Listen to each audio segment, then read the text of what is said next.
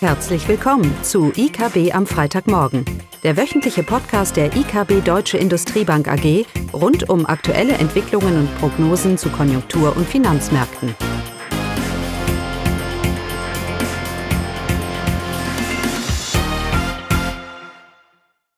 Ja, hallo und willkommen zu IKB am Freitagmorgen. Heute mit Klaus und mir, Caroline. Genau.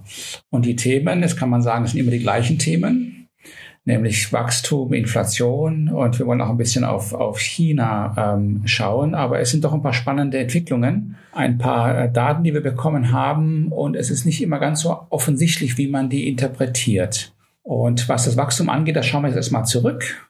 Da hatten wir nämlich das vierte Quartal BIP-Wachstum für Deutschland und die Eurozone. Mhm.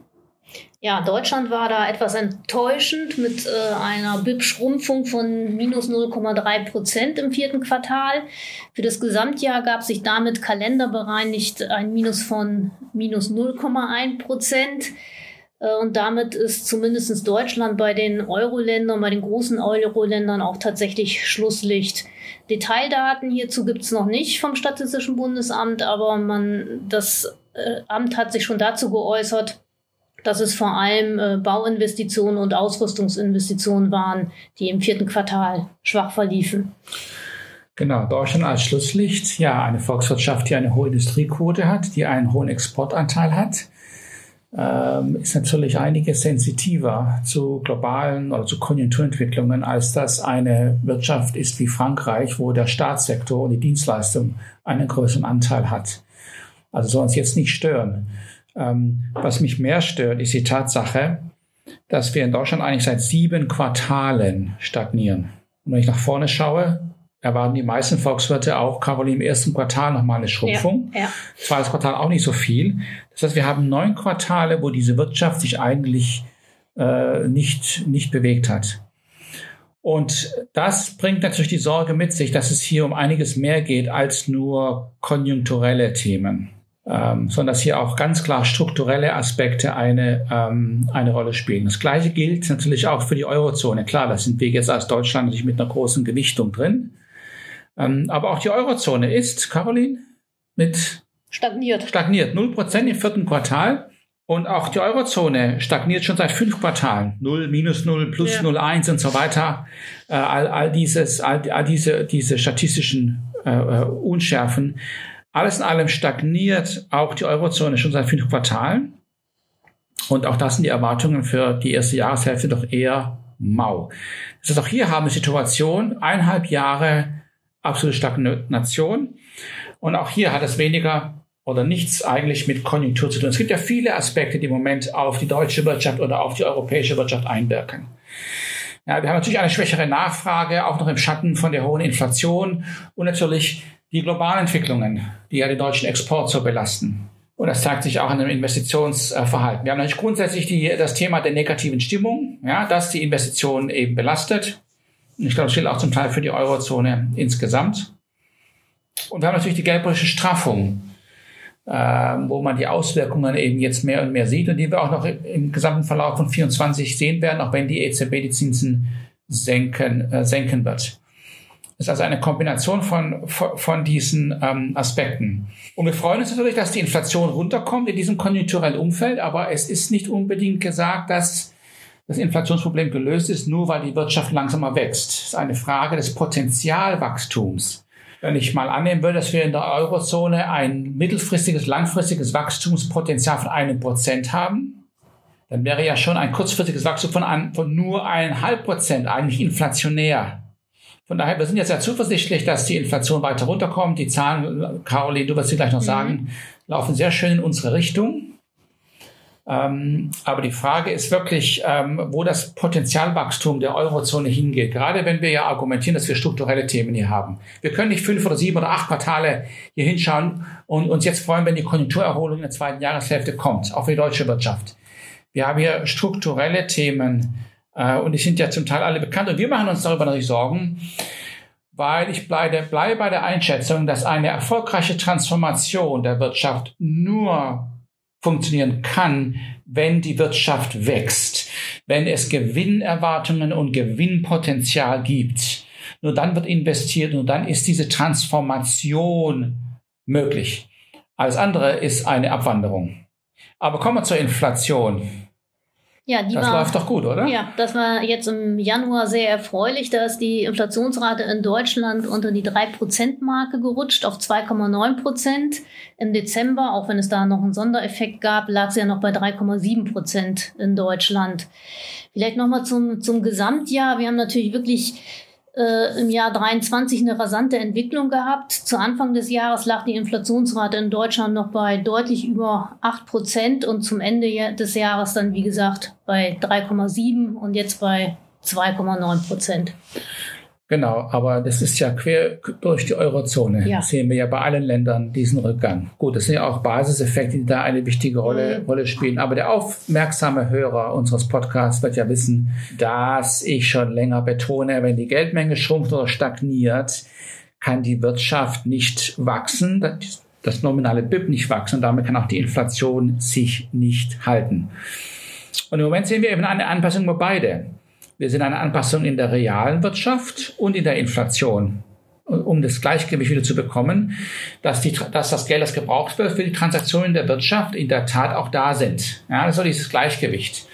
Aber ich bleibe weiterhin sehr zuversichtlich, dass diese Inflationsrate im Schatten dieser Konjunkturerwartung, dieser Konjunkturlage, die wir haben, weiter deutlich zurückkommt und wir eher Margendruck sehen werden und hoffentlich auch ein bisschen Lohnmoderation ähm, aber keinen erneuten Inflation, spürbaren Inflationsdruck. Und vielleicht nur ein Zusatz zu den 2,9 Prozent. Da hatten wir ja auch äh, bereits Inflationstreiber dabei. Das ist äh, zum einen die Mehrwertsteuererhöhung für die Gastronomie ab Januar und die höhere CO2-Bepreisung.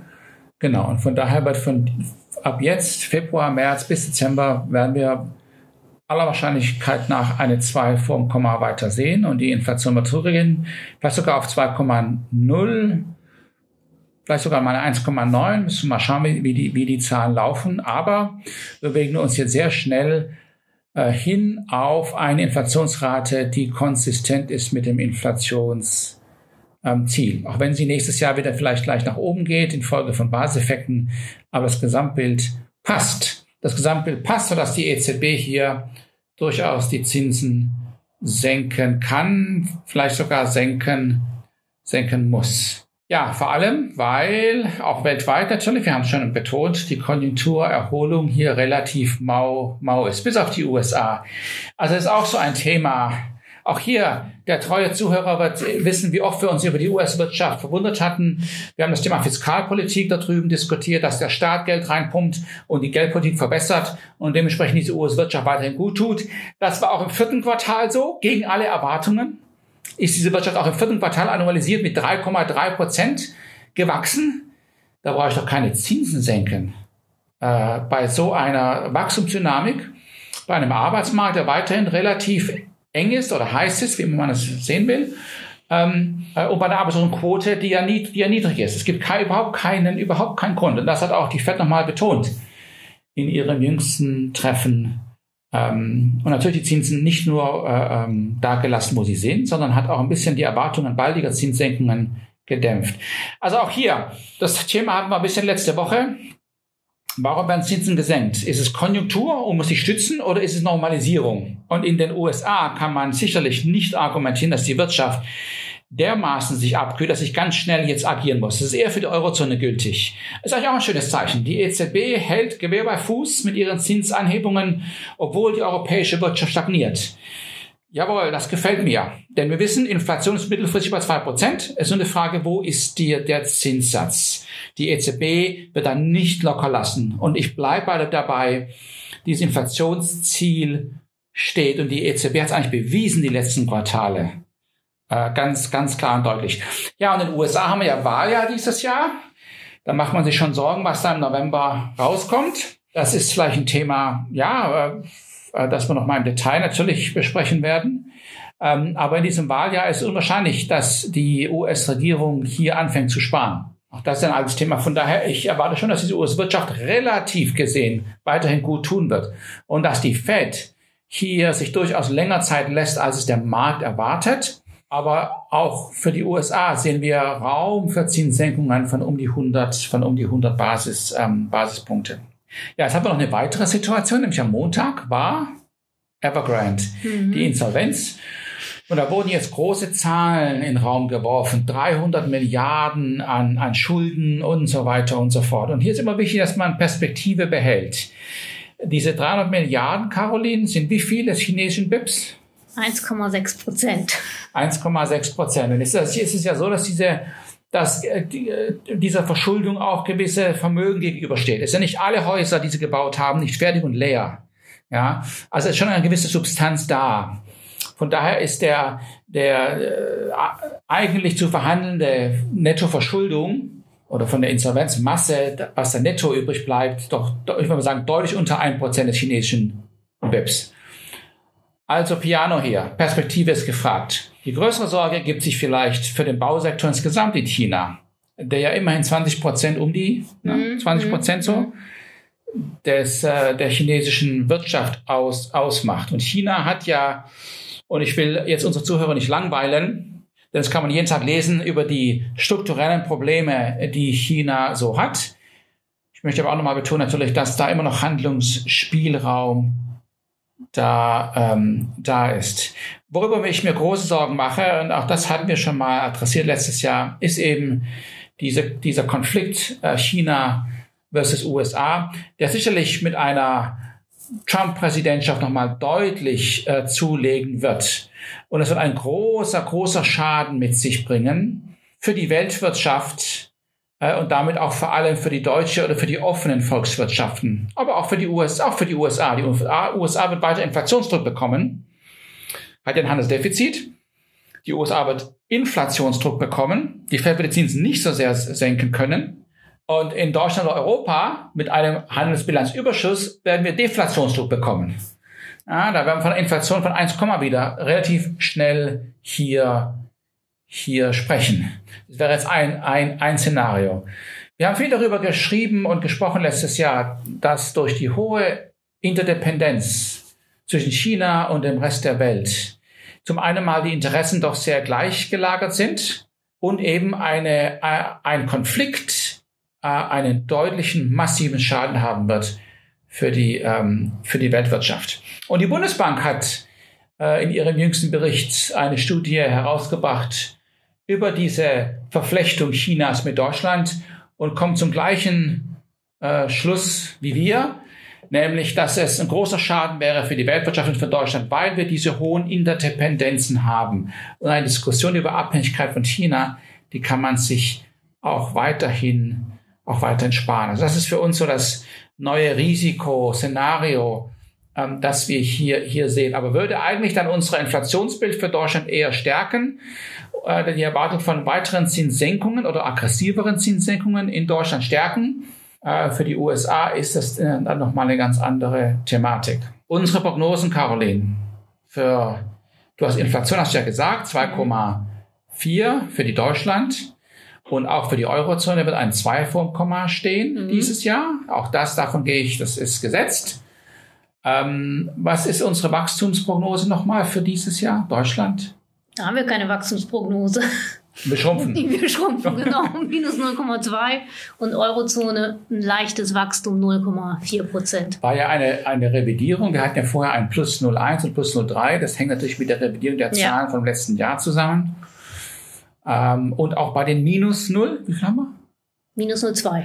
Selbst da ist die Hoffnung einer Erholung im zweiten Jahreshälfte weiterhin präsent. Ja. Konjunkturell wohlgemerkt. Ja, sonst erreichen wir auch, auch das nicht. Also ein weiter so wirklich, es sind hier sehr herausfordernde Themen. Ja, wir brauchen einen Bums. Ne? Ein Doppelbums, oder wie war das? Genau. Aber das ist ein Thema fürs nächste Mal. Gut. Schönes Wochenende. Dankeschön. Tschüss. Das war das wöchentliche IKB am Freitagmorgen. Sie wollen immer über neue Ausgaben informiert bleiben?